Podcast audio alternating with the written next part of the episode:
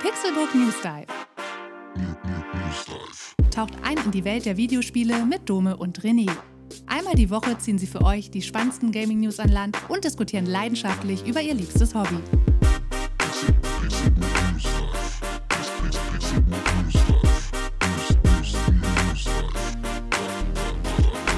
Es ist Samstag, der 27. August 2022 und ich begrüße euch zur 32. Episode des Pixelbook News Dive. Ich bin Dome und an meiner Seite sitzt wie immer Sexy Man und Podcast-Legende René Deutschmann. Hast du mich gerade sexy und eine Legende genannt? Definitiv. Mm -mm -mm. Das finde ich gut. Einen wunderschönen guten Tag. Hallo René, schön, dass du wieder da bist. Ich freue mich auf diese Episode mit dir, aber heute freue ich mich sogar noch ein bisschen mehr, denn wir sind nicht nur zu zweit und wir haben nicht nur Sexy Man und Podcast-Legende René Deutschmann da, sondern mhm. noch einen Sexy Man und eine weitere Podcast-Legende und zwar Tim Königke. Hallo, na? Es ist aber schön, hier mal wieder in, in trauter Dreisamkeit mit euch beiden an einem Mikrofon zu sitzen und einen Podcast zu machen. Ich freue mich sehr, dass ich heute hier sein darf. Vielen Dank für die Einladung. Vielen Dank für die Zusage, Tim. Ich freue mich riesig, dass wir dich heute dabei haben. Für die Hörerinnen und Hörer, die vielleicht noch nicht Pixelburg äh, von vor über zehn Jahren von der ersten Stunde mitgehört haben. Tim ist Mitgründungsmitglied von Pixelburg und hat diesen äh, Ursprungspodcast über zehn Jahre lang begleitet. Und äh, diese Dreierkombination, die, die weckt auf jeden Fall nostalgische Gefühle bei mir. Und äh, ich finde es sehr, sehr schön, mhm. dass du heute mit dabei bist, Tim. Aber du bist ja nicht einfach nur so mit dabei, sondern du hast ja auch noch einen Auftrag von uns gehabt, denn es ist ja gerade Gamescom, die größte Gaming-Messe der Welt, die größte Gaming-Messe auch in Deutschland. Und weder René Deutschmann noch ich sind da, aber du bist vor Ort. Ich bin vor Ort, ja. Ich habe mir das äh, dieses Jahr mal wieder angetan. Ähm, seit ich ja nicht mehr ähm, als sozusagen als Mitglied der Presse zur Gamescom fahre, äh, seit wir eben ähm, den Pixelbook Podcast in der Form nicht mehr machen, beziehungsweise auch einfach mit Corona dann die Messe eben jetzt äh, ausgefallen war bisher, ähm, war das jetzt das erste Mal, dass ich eben als äh, Fachbesucher auf der Gamescom äh, zu Besuch war. Eben weil ich mit meinem ähm, Designbüro, das ja eigentlich sozusagen das ist, womit ich so meinen Alltag verbringe, ähm, relativ viele Kunden einfach in der Gaming-Branche habe und äh, davon fast alle eben auch über unsere jahrelange Arbeit mit Pixelbook auch überhaupt dazu gewonnen habe. Ähm, und so ist dann, ähm, wenn man sozusagen dann auf der einen Seite so diese ganzen AuftraggeberInnen und PartnerInnen und sowas, mit denen man eben da äh, sich treffen kann, dann noch zusammennimmt mit den ganzen Leuten, die man ähm, aus der PR-Riege und sozusagen aus der Journalistenriege über die Jahre eben kennt, hat das dann auch trotzdem, auch wenn ich jetzt eben äh, diesmal nicht als Pressevertreter selber da war, ein bisschen was von Klassenfahrt. Ähm, das Einzige, was mir fehlt, sind meine Klassenkameraden, mit denen ich normalerweise immer hier war. Ähm, das merke ich dann schon, dass es ein bisschen äh, anderes Gefühl ist. Ähm, bin auch nur einen Tag da, aber heute war ich sozusagen ab, ab morgens ähm, auf der, auf der Kölnmesse unterwegs und habe mir mal angeguckt, wie so eine postpandemische oder auch mit, Pan mit Pandemic Gamescom aussieht. Es ist ja alles noch ein kleines bisschen wild. Stellenweise äh, hat man das Gefühl, was, was, was für eine Pandemie, nie gehört. Und stellenweise mhm. ähm, sieht man dann aber eben doch, dass die letzten Jahre auch spurlos an der Gamescom nicht vorbeigegangen sind. Ja, wie ist denn da tatsächlich die, die, die Lage gerade? Ähm, gibt es da irgendwelche besonderen Pflichten, die man beachten muss? Muss man sich vorher testen lassen? Muss man mit der Maske rumlaufen? Oder sind einfach die Abstände so groß, dass eine Ansteckung quasi nicht möglich ist? Oder geht man da mit einem, also immer mit einem Risiko halt rein und wieder raus? Ja, also äh, nichts. einfach, ah, einfach okay. nicht. Es ist einfach nicht. Okay. Also es ist wirklich, es gibt kein Hygienekonzept. Es gibt äh, es gibt gar nichts. Es gibt keine Maskenpflicht. Es gibt nicht mal eine, eine äh, Maskenempfehlung, die in irgendeiner Art und Weise plakatiert ist. Es gibt keine Desinfektionsspender in rauen Mengen. Es gibt oh, äh, keine, äh, ja, es gibt keine, keine, I don't know. Also es gibt tatsächlich gar nichts. Ähm, es gibt auch keine Abstandsregeln oder sonst irgendwie sowas, sondern es ist wirklich einfach komplett äh, präpandemische Messe, was das angeht.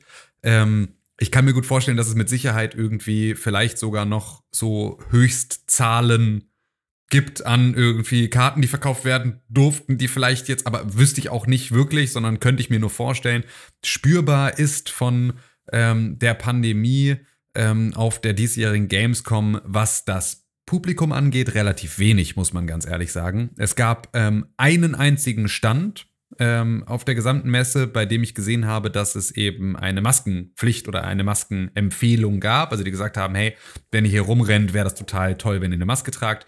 Das war ein Stand, von dem erzähle ich später noch ein kleines bisschen. Aber ansonsten ähm, muss man sich das äh, schon schon schön reden, die ganze mhm. Veranstaltung. Da will ich so ehrlich sein. Also ich habe jetzt irgendwie im Zug, ähm, bin heute Morgen mit dem ICE um 5.50 Uhr in Hamburg los und ähm, eben dann direkt nach Köln gefahren. Ich habe da die ganze Zeit eben FFP2-Maske getragen ähm, und habe das auch in der, ähm, immer wenn ich sozusagen auf der Messe unterwegs war, jetzt heute zwischen eben verschiedenen Terminen, ähm, habe ich auch immer Maske getragen. Immer wenn ich sozusagen in Menschenmengen gegangen bin, wenn ich bei Terminen saß, mich mit Leuten unterhalten habe, habe ich sie abgenommen. Du bist dann natürlich de facto immer noch in denselben, im selben Raum sozusagen, weil es ist ja eine Messehalle. Aber ähm, ja, es ist tatsächlich, man muss es, glaube ich, sich so ein bisschen wegdenken. Ähm, dann geht das schon. Aber ich habe schon gemerkt, dass so, ähm, dass man auf andere Geräusche achtet. Also so die hustenden und niesenden Leute, die man, also das ist das, was du so durch ein Messerauschen hindurch doch noch hörst, ähm, weil man mhm. da doch ein kleines bisschen eben noch äh, einen Blick drauf wirft. Aber ja, es ist, ähm, es ist ansonsten, ähm, ist tatsächlich gar nicht so viel zu, zu bemerken, ähm, dass es sich jetzt da, dass wir im Prinzip noch in, mitten in einer Pandemie uns befinden. So, ja. das ist äh, ja hier nicht ganz so. Da bin ich mal gespannt, ähm, was du dann nachher noch von deinen Survival-Mechanismen erzählen wirst, die du äh, an anwendest, um heile durch diese Messe zu kommen und dir auch ein paar Spiele anzugucken, weil das ist ja noch das Ding, ne? Wie groß sind die Schlangen? Wer ist überhaupt da? Was kann man sich anschauen? Davon wirst du uns berichten. Das aber erst nachher. Wir verabschieden äh, uns jetzt noch mal kurz von Tim und ähm, werden euch erstmal von den äh, News rund um die Gamescom berichten, vor allem von der Opening Night Live und im Dive kommt Tim dann nochmal zurück und berichtet von seinen Erfahrungen jenseits von Corona auf der Gamescom. Wie sieht es aus mit den Ständen? Wer ist da? Was kann man anspielen? Was sind so deine Highlights? Da freue ich mich schon ganz besonders drauf. Vielen Dank erstmal für den Moment und dann bis später. Bis später. Oh my God. Hello everybody. How you doing? It is so great to have a live crowd with us here in Cologne, Germany for Gamescom 2022. I'm Jeff Keighley, and I gotta say, I am so excited to be here with you. We did this in 2019 live in person in Germany, and then the past two years we had to do it virtually, and we connected with all of you virtually. And the fact that we're back here in person, I don't want to ever take this for granted before. So, uh, guys, are you ready for a fun show? Ja, das war schon mal eine gute Einstimmung, die Tim uns da gegeben hat. Auf die Gamescom. Begonnen hat die Gamescom ja wie äh, in den letzten Jahren üblich mit der Opening Night Live. Äh, moderiert von Jeff Keighley, moderiert und produziert und weiß ich nicht was alles von äh, Jeff mhm. Keighley. Und da werden ja immer viele Spiele gezeigt und teilweise auch neue Spiele oder zumindest News und neue Trailer und neue Infos zu kommenden Spielen. Und genauso ist es auch dieses Jahr passiert. Und äh, wir haben ja nachher noch einen relativ ausführlichen Dive mit Tim, weswegen ja. wir die News-Sektion jetzt etwas kürzer halten wollen. Nichtsdestotrotz wollen wir einmal über die für uns interessantesten und wichtigsten Spiele, die bei der Opening Night Live gezeigt wurden, drüber reden. Und da würde ich. Kann ich noch einmal was generell über die Opening Night Live sagen, bevor wir in die Spiele gehen? Selbstverständlich. Ja, weil ich habe die ja komplett geguckt. Ich habe zwischendurch ein bisschen geskippt, aber ähm, es gibt ein paar Sachen, die ich äh, ganz gut finde, nämlich, dass sie Tempo reinbringen in die Opening Night Live oder in so eine in so eine Veranstaltung, dass wirklich ähnlich wie bei den Xbox Showcases. World Premiere Trailer, World Premiere, also dass man wirklich viele Sachen hintereinander sieht, ohne dass viel gequatscht wird. Und dass äh, sie auch Leute einladen, auch wenn es so Leute wie Randy Pitchford sind, die man dann nicht unbedingt sehen muss, aber für so ein Borderlands kommt er dann halt mal vorbei und er sah auch wieder aus wie ein Magier, aber ähm, er hat keinen Zaubertrick gemacht. Ähm, aber was ich ein bisschen komisch finde, und das finde ich, sind alle Produktionen, die mit Jeff Keighley zu tun haben, ich finde, alles wirkt immer so kalkuliert und so, ähm, er hat oft diese Sätze drin, wow, und das schon direkt in der ersten Nacht, ziemlich cool, oder? Und, und, und weiß ich nicht, irgendwie wirkt das alles Mhm. teilweise so, ähm, es trieft so nach Ma schon nach Marketing und oder es trieft wegen des ganzen Marketings und ist teilweise so komisch eklig und viel zu hastig, weil die Leute, die er dann eingeladen hat, konnten kaum einen Satz sagen.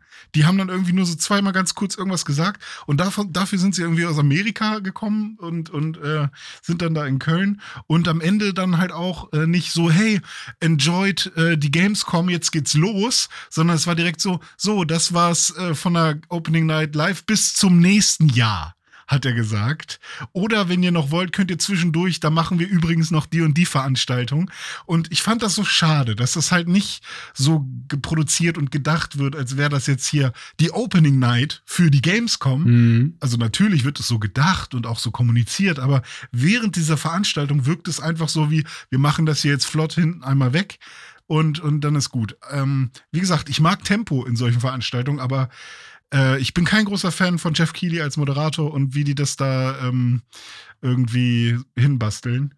Ähm, deswegen, ja, weiß nicht, habe ich zwischendurch auch ein bisschen geskippt. Ja. Aber so dumme. Kommen wir zu den Games. Kommen wir zu das den musste Games. ich aber einmal äh, loswerden. So. Äh, bevor wir zu den Games kommen, wenn du schon damit anfängst, Ah, eine okay. Sache, die auch mir persönlich äh, aufgefallen ist, weil ich da so ein bisschen vielleicht auch beruflich äh, behaftet bin.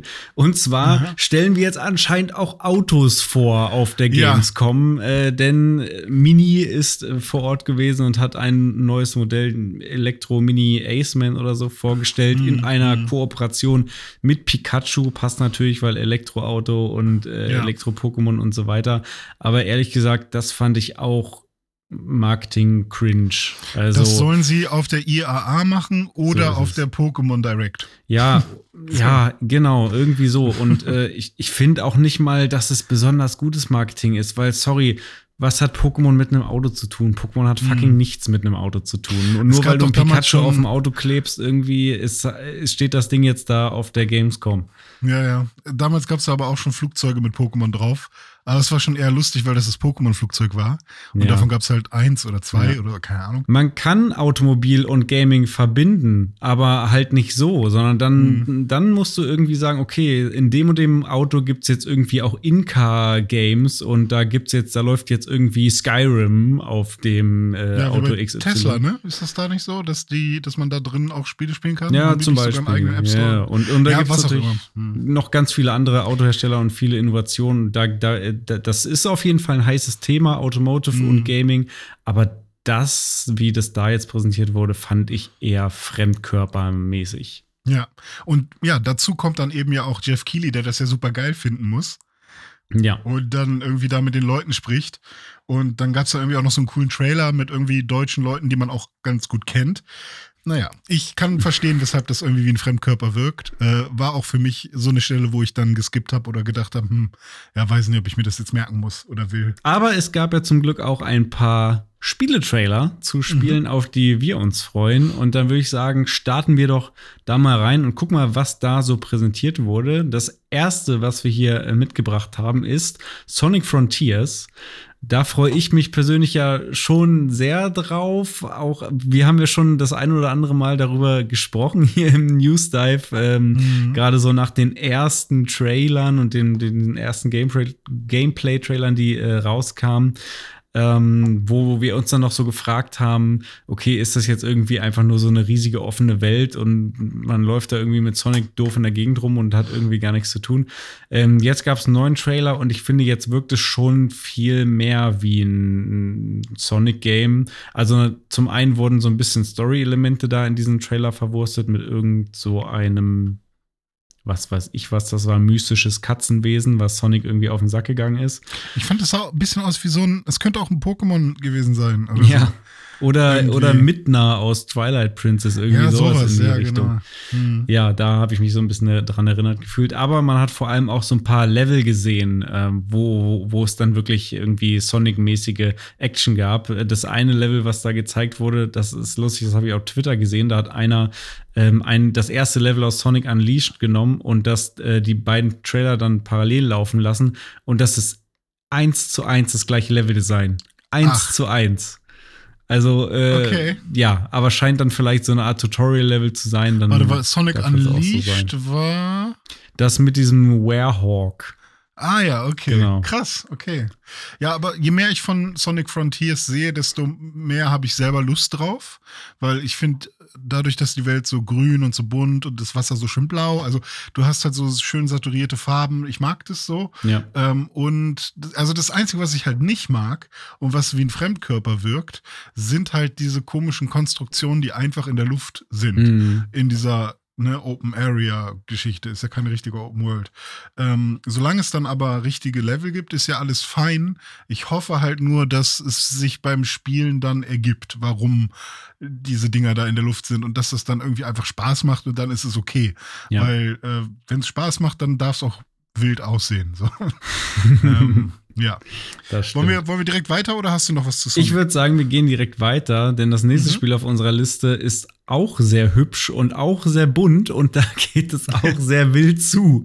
Und Ja. zwar ist die Rede von Dead Island 2. Wo, wo kommt das denn jetzt eigentlich her? Aus welcher Ja. Kiste? Das ist doch Ich schon gedacht, ein ganz es alter gä- Hut. Gäbe schon längst einen zweiten Teil, aber es war Dead Island Riptide, glaube ich, was damals irgendwann mal äh, rauskam oder so. Ja. Und ich weiß auch nicht, ob das in Deutsch ist das. Weißt du da mehr? Ne, ich weiß, also ja, Dead Island Riptide gab's und das kam raus, aber vor allem wurde Dead Island 2 ja schon vor, ich weiß nicht, zehn Jahren angekündigt oder so. Das hätte Ja, eigentlich schon ja, vor sieben Jahren erscheinen sollen und hatte ja auch da schon so Cinematic-Trailer und so weiter. Und Mhm. ist dann ja zwischendurch komplett in der Versenkung verschwunden, hatte mehrere Entwicklerwechsel zwischendurch und ist dann jetzt anscheinend äh, fertig äh, und soll jetzt nächstes Jahr rauskommen, am 3. Februar 2023 soll schon erscheinen.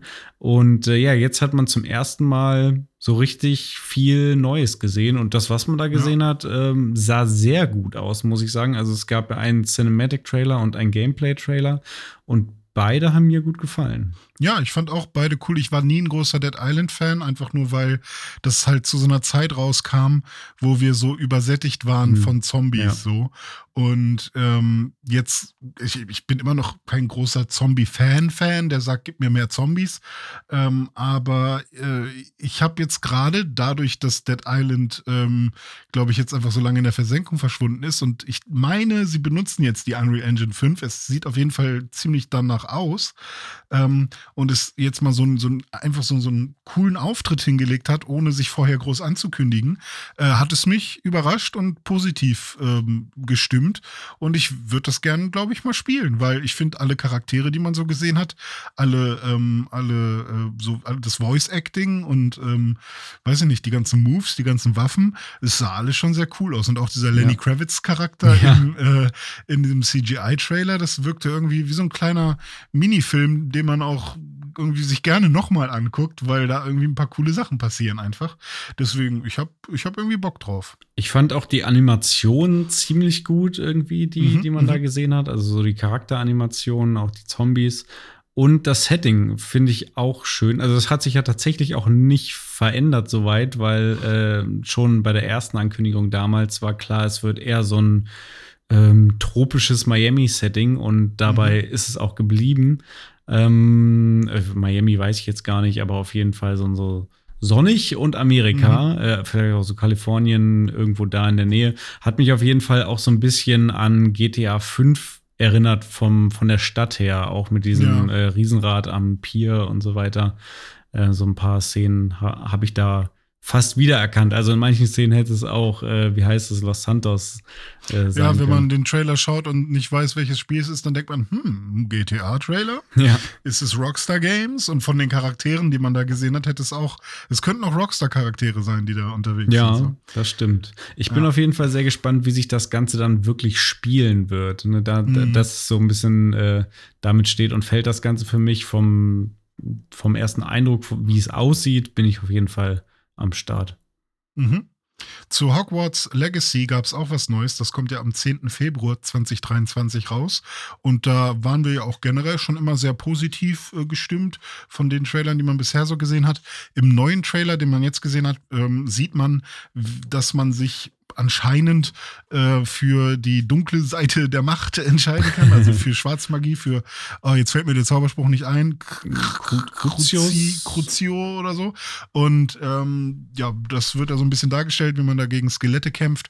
Und äh, dann wird auch noch ähm, die Special Edition beziehungsweise die Deluxe-Version erwähnt. Ähm, wenn man die kauft, kann man das Spiel drei Tage früher spielen, also 72 Stunden früher und kriegt noch ein paar Sachen dazu und so ein, auch so, so, so ein Reittier, Pferd, da, genau. Flugpferd.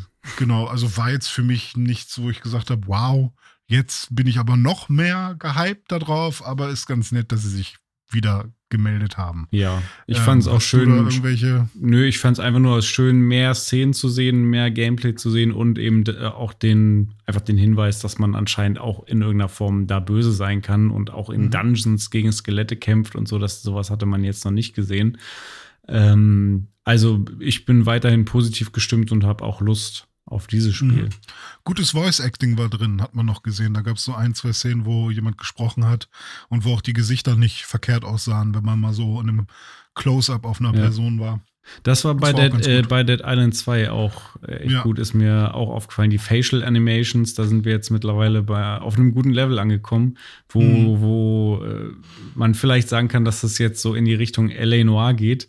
Äh, da ja, war, das war ja damals. Noir sieht mittlerweile schon irgendwie komisch aus, wahrscheinlich. Oder so, ja. Aber ja. damals, die haben ja irgendeine so Special Technik extra benutzt, mhm. ähm, um diese Gesichter da aufzunehmen. Und heutzutage kann man das anscheinend auch so, ja, schon animieren, ohne dass man da dieses Face Capturing machen muss. Mhm. Ja, dann kommt dein Lieblingsspiel, Dome. Das, was äh, dieses Jahr im Dezember, am 2. Dezember, vier Tage vor Nikolaus, mhm. äh, rauskommt, ähm, nämlich Callisto Protocol. Und äh, der Trailer hatte es in sich. Ich musste mehrmals meine Augen schließen. Wie hat er dir denn gefallen? Ja, ähm, der Trailer hat mir so mittel gefallen, aber mhm. Callisto Protocol an sich bin ich halt total gehypt drauf. Ist, ist auch irgendwie für mich ein komisches äh, ja, ist eher eine Ausnahme für mich, weil eigentlich stehe ich nicht auf so harte Horror- und Splatter-Geschichten. Aber ich habe halt damals Dead, Dead Space gespielt, eins und zwei. Ähm, ich habe das damals geschenkt bekommen, habe es also auch gar nicht so von mir aus gekauft, aber es war dann zufälligerweise eins die, der ersten PS3-Spiele, die ich hatte.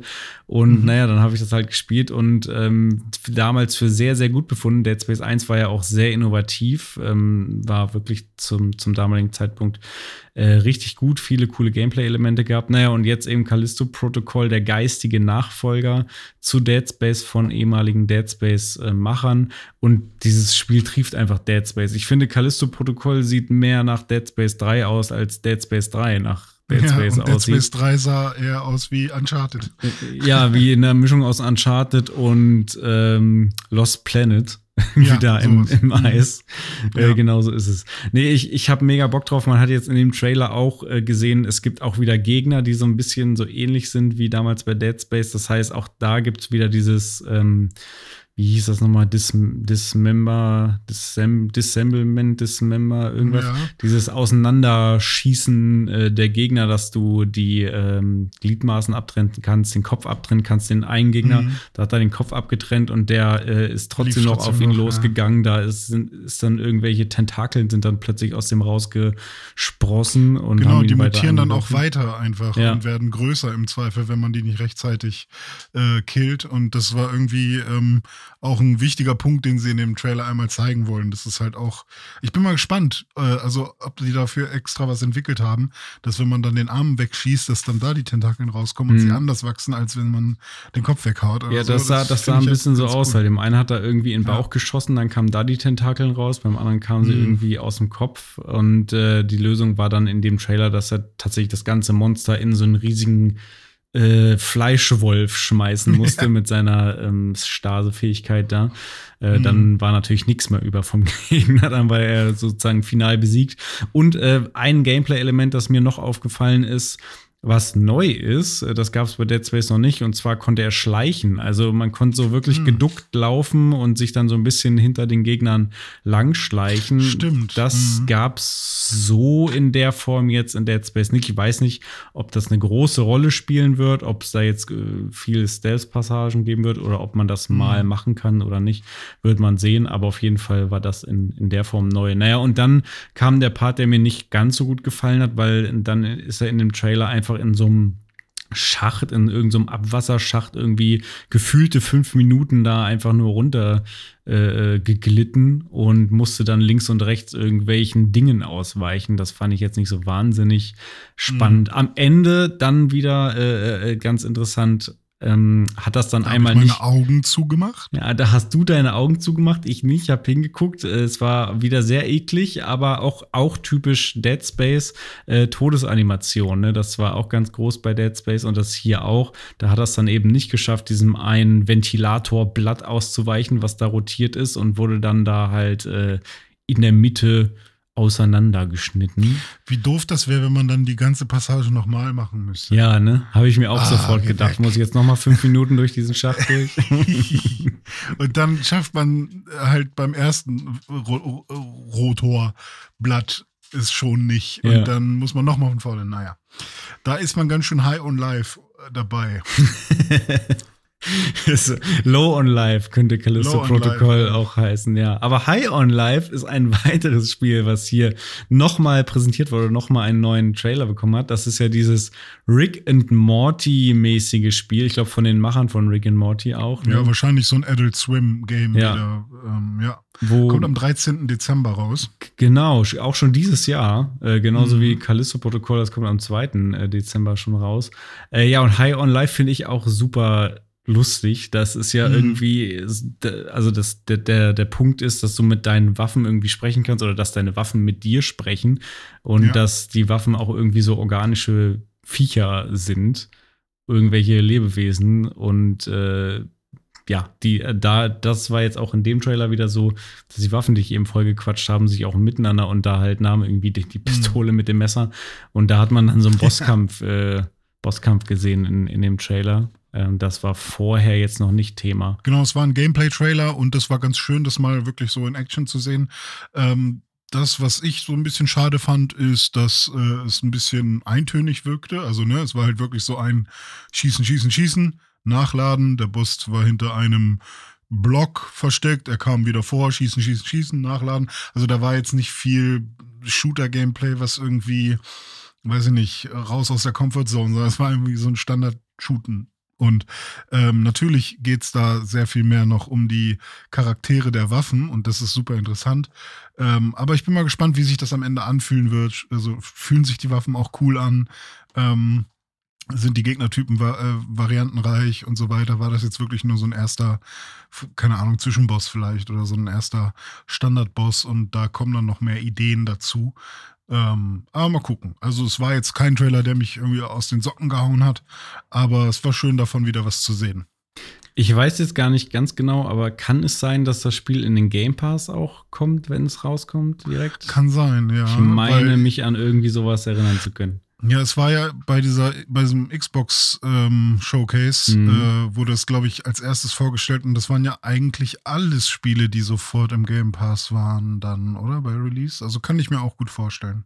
Ja, das würde auf jeden Fall gut passen und dann werde ich es auf jeden Fall mal anspielen. Mhm. Dann kommt noch ein Spiel im nächsten Jahr raus, wenn es nicht verschoben wird, denn es hat noch kein festes Datum.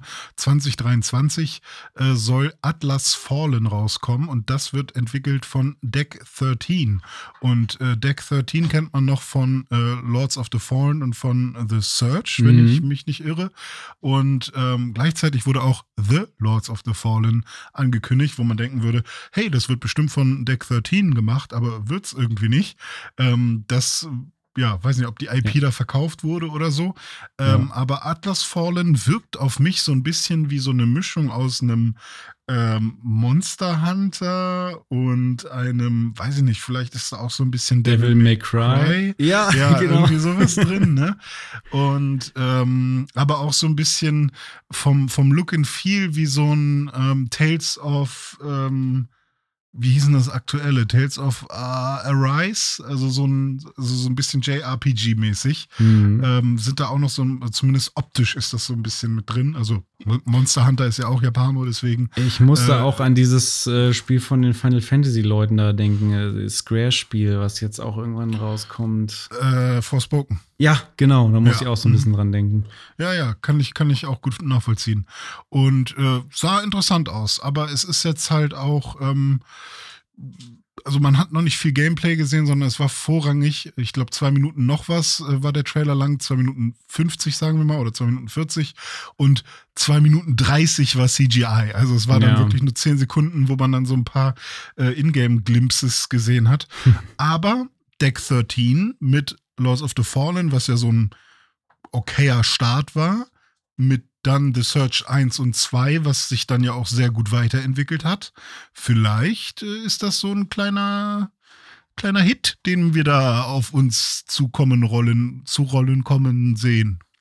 Vielleicht. Vielleicht schon. Also ich war von dem Trailer relativ angetan. Ich muss sagen, vorher konnte ich mit Dex 13 Spielen nicht so viel anfangen, weil sowohl Lords of the Fallen als auch The Search waren ja so äh, Souls-Likes und mhm. ich hasse Souls-Likes. Ich mhm. liebe die Souls-Games, aber ich hasse Souls-Likes, weil sie immer schlechter sind einfach als mhm. äh, die, die Originale.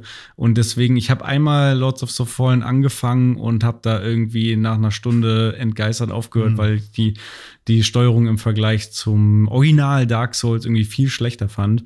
Ähm. Mag sein, dass ich dem Spiel auch Unrecht tue, weil ich mich nicht intensiv damit äh, genug auseinandergesetzt habe. Aber jedenfalls hier sieht es ja nicht mehr nach so einem typischen Souls-like aus, sondern ein bisschen nach was anderem und was bisschen eigenem. Tempo. Und äh, deswegen bin ich da ein bisschen gespannter drauf.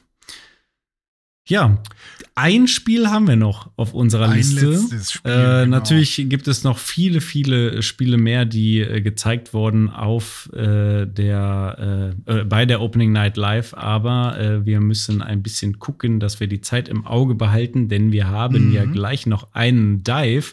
Deswegen das letzte Spiel, René, das hast du mitgebracht und es das heißt genau. Moonbreaker. Worum geht's denn da?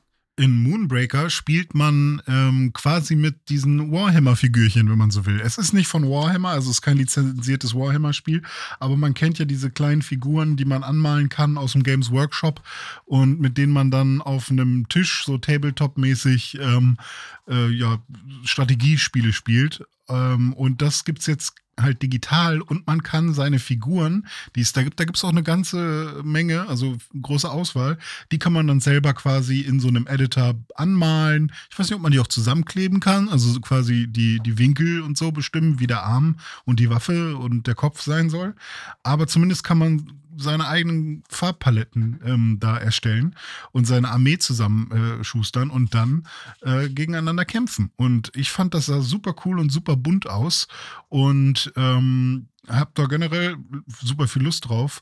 Und äh, was mich da auch positiv stimmt, ist, dass das von Unknown Worlds ähm, entwickelt wird. Und zwar ist das das Studio, was der ähm, Macher von Subnautica gegründet hat. Ah. Und Subnautica ist ja ein sehr, sehr äh, detailverliebtes und auch sehr erfolgreiches Spiel. Ähm, deswegen habe ich da irgendwie ganz äh, große Hoffnungen drin, dass das cool wird. Und rauskommen soll der Early Access, also, ähm, oder es kommt in den Early Access am 29.09. Äh, diesen Jahres, also in etwas mehr als einem Monat. Und dann kann man das mal ausprobieren. Also ich werde es bestimmt mal ausprobieren. Cool, ja, du bist ja auch so ein, so ein Fan von diesen kleinen Warhammer-Figürchen und so weiter. Ich weiß noch, du hattest damals einige von den Figuren und hast die auch angemalt, ne? Ja, aber richtig hässlich und ich kann, habe das auch nie gespielt. Ich habe das mal versucht. Ich habe mhm. auch mal so eine Landschaft gebaut im Keller. Habe ich dann durfte ich mal so ein bisschen rumkleben und so. Aber weiter bin ich nie gekommen, dass ich mich wirklich mal mit irgendwem hingesetzt habe, um das mal zu spielen oder so. Deswegen vielleicht ist das auch ein cooler Einstieg. Wird natürlich eine andere, ähm, also eine wahrscheinlich sehr viel simplere Mechanik haben und so. Äh, ich vergleiche das so ein bisschen immer mit ähm, mit dem Trading Card Game von Pokémon Mhm. auf dem Game Boy. Da äh, kann man ja auch sehr viel einfacher reinkommen, weil, weil die Regeln halt festgelegt sind Ja. und der Computer für dich viele Sachen übernimmt Ja. und so. Und äh, wenn man das dann analog spielt, da muss man sehr genau selber auf die Sachen achten. Ja, und richtig. äh, deswegen, vielleicht ist das so ein, so ein Spiel, was dafür sorgt, dass ich äh, Bock kriege, mehr in die Richtung zu machen. Habe ich auf jeden Fall ähm, sehr viel Lust drauf. Das ist immer der, der Struggle, den ich habe, wenn ich Brettspiele spiele, weil Mhm. dann muss ich ja selber irgendwie komplett alle Regeln wissen, weil sonst weiß ich ja gar nicht, ob ich das jetzt gerade machen kann, was Ja. ich da gerne machen will oder nicht. In einem Videospiel siehst du halt, okay, entweder es funktioniert oder es funktioniert nicht. Aber Ja. im Brettspiel werde ich dann irgendwie von rechts von der Seite angeschnauzt. Äh, das kannst du nicht so machen. Das steht doch in den Regeln. Hast du nicht das Handbuch ist, auswendig gelernt? ha- Habe ich jetzt gewonnen oder nicht? Also, Ja. Hätte ich dann gewonnen? Also manchmal hat man echt so Momente, wo man denkt, hm, muss ich jetzt Mau sagen oder Mauma oder wie so ist es. ja. Naja, ja, das kannst du dann äh, bei Moonbreaker erleben, wie das ähm, in diesem Universum funktioniert. Das waren auf jeden Fall unsere Highlights von der Opening Night Live. Und Die Opening Night Live ist ja erst der Auftakt der Gamescom. Ich würde sagen, es ist an der Zeit, unseren Außenreporter Tim Königke wieder dazu zu holen, damit er uns mal erzählt, was sonst noch so auf der Gamescom geht und was vielleicht auch im Indie-Bereich sich so abspielt. Oh ja, da freue ich mich drauf. Dann ab eingetaucht in die Welt der Gamescoms. Blub.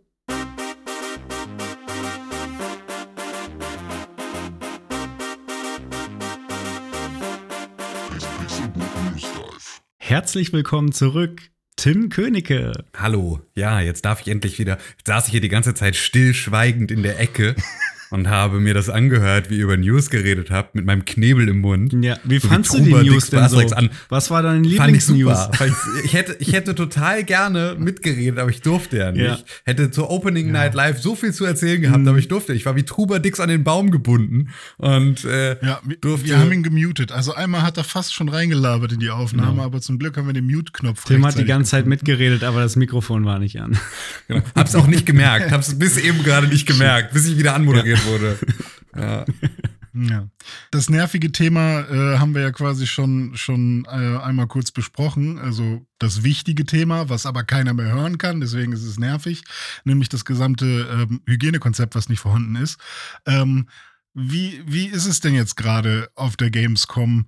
Wenn du, also im Vergleich zu früher, wir waren ja jetzt schon öfters alle gemeinsam da. Ähm, wir haben die, die legendäre 2011er Gamescom, wo wir das erste Mal äh, zu, zu dritt da waren und dann natürlich noch die noch legendärere äh, 2013er Gamescom mit dem Wohnmobil. Ähm, das waren fantastische ähm, Erlebnisse und da war es immer rappelvoll und wir haben halt äh, ja teilweise auch einfach irgendwie über 30.000 Schritte gemacht mit unseren Schrittzählern und so und haben halt gedacht, wow, äh, sowas werde ich niemals wieder irgendwie hinbekommen.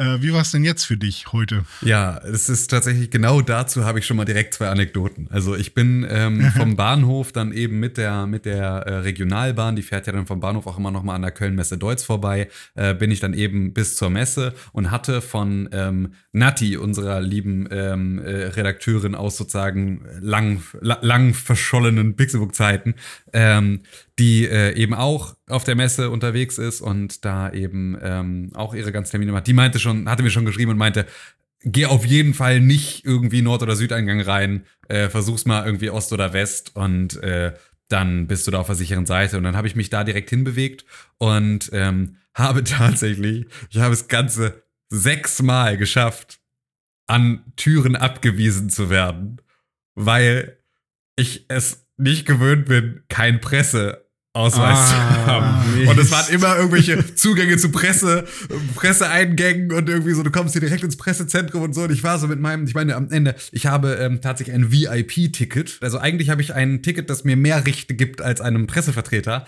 Aber das Einzige, was ich sozusagen nicht darf, ist in Pressebereiche. Und ähm, das äh, war dann eben so ein bisschen, ja, wurde ich immer wieder weggeschickt, bis ich dann irgendwann meinen Fachbesuchereingang gefunden habe, in den ich dann rein durfte. Ähm, zu diesem VIP-Ticket kurz. Ich bin jetzt eben mit meinem Designbüro seit kurzem Mitglied im Game-Bundesverband. Und der Game-Bundesverband ist sozusagen so die Branchenvereinigung der gesamten Spielebranche in Deutschland und eben Mitveranstalter der Gamescom. Und wenn du eben ähm, da ein Mitglied im Game bist, dann wirst du eben zu dieser Messe, die da vom Game mitveranstaltet wird, eben auch eingeladen. Du darfst sozusagen hin und hast dann ein sogenanntes VIP-Ticket, was am Ende nur bedeutet, ich darf sozusagen auf die Messe, ich darf zu dieser Branchenparty, die am Donnerstagabend immer stattfindet, und ich darf eben am Game-Stand äh, kostenlos essen und trinken. So. Und mich da sozusagen mit meinen Kundenterminen treffen. So. Das ist sozusagen das, was, was da eben mit drin ist.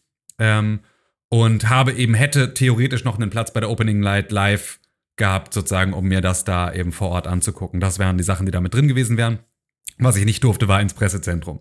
Ähm, das habe ich also dann vergeblich versucht, habe dann irgendwann aber meinen Eingang gefunden und ähm, war dann eben in der Business Area und ähm, habe mich erstmal sozusagen dann um meine ganzen Termine gekümmert, habe also erstmal geguckt, okay, wen von den Leuten, die ich hier irgendwie, die ich hier treffen möchte, ähm, finde ich denn und ähm, habe äh, mich dann relativ bald aufgemacht ähm, in die Entertainment Area, um mir einmal anzugucken, wie eigentlich jetzt die, die Messehallen, die ja seit heute auch eben offen sind für, ähm, für ähm, den, oder sozusagen, also ja, für die sozusagen, am, ja, an dem Fachbesucher Donnerstag, nee, nicht Fachbesucher Mittwoch, jetzt ja eben noch sozusagen nur auch nur für Fachbesucher alles geöffnet war, ist ja jetzt dann eben für alle offen. Und äh, dann äh, war auch wohl in der Entertainment Area dann heute eben deutlich mehr los. Und so bin ich dann äh, da durch die Messe gelaufen und es war mal wieder, tatsächlich, es fühlte sich dann da schon relativ doller an wie eine normale Gamescom. Äh, es gab die gleichen Probleme mit dem Wegeleitsystem. es war ein, nein, ihr dürft ja nicht die Rolltreppe runter, mir scheißegal, was auf deinem Bettchen steht, Mhm. geh da runter durch die Hitze und schleich dich hinten durch irgendeine Halle wieder rein. Das gab's alles. Ähm, und so bin ich dann eben, habe ich mir mal mir da meinen Weg gebahnt und habe mir eben angeguckt, was da eigentlich so los ist. Und ähm, man muss schon sagen, dass äh, die, ähm, es gibt beispielsweise, also es ist mindestens eine Halle weniger überhaupt gefüllt als in den Jahren vor der Pandemie. Ähm, also die Halle 6, die normalerweise auch noch belegt war, war komplett dicht. Es sind ja Und auch weniger Publisher da, glaube ich, ne? Oder zumindest weniger, viel von weniger, den großen. genau. Ja, ja, genau. Also viel weniger auch von den Kleinen tatsächlich. Also es ist wirklich, ähm, man hat schon gemerkt, dass so das Verhältnis von so den Tech-Unternehmen, äh, den Gadget-Herstellern, den Peripherieherstellern, das ist alles deutlich, sozusagen, also da ist das Verhältnis anders, als es früher war. Es ist deutlich mehr Themen rund ums Gaming als jetzt reine Gaming, äh, also Spieleentwickler und Spielepublisher. Ähm, es hatten ja eben, ähm, also Sony war beispielsweise eben jetzt dieses Jahr nicht da mit einem großen Stand, Activision und Blizzard eben nicht, die ja beide auch sonst sozusagen immer Riesenstände hatten. EA hatte sonst immer einen Riesenstand.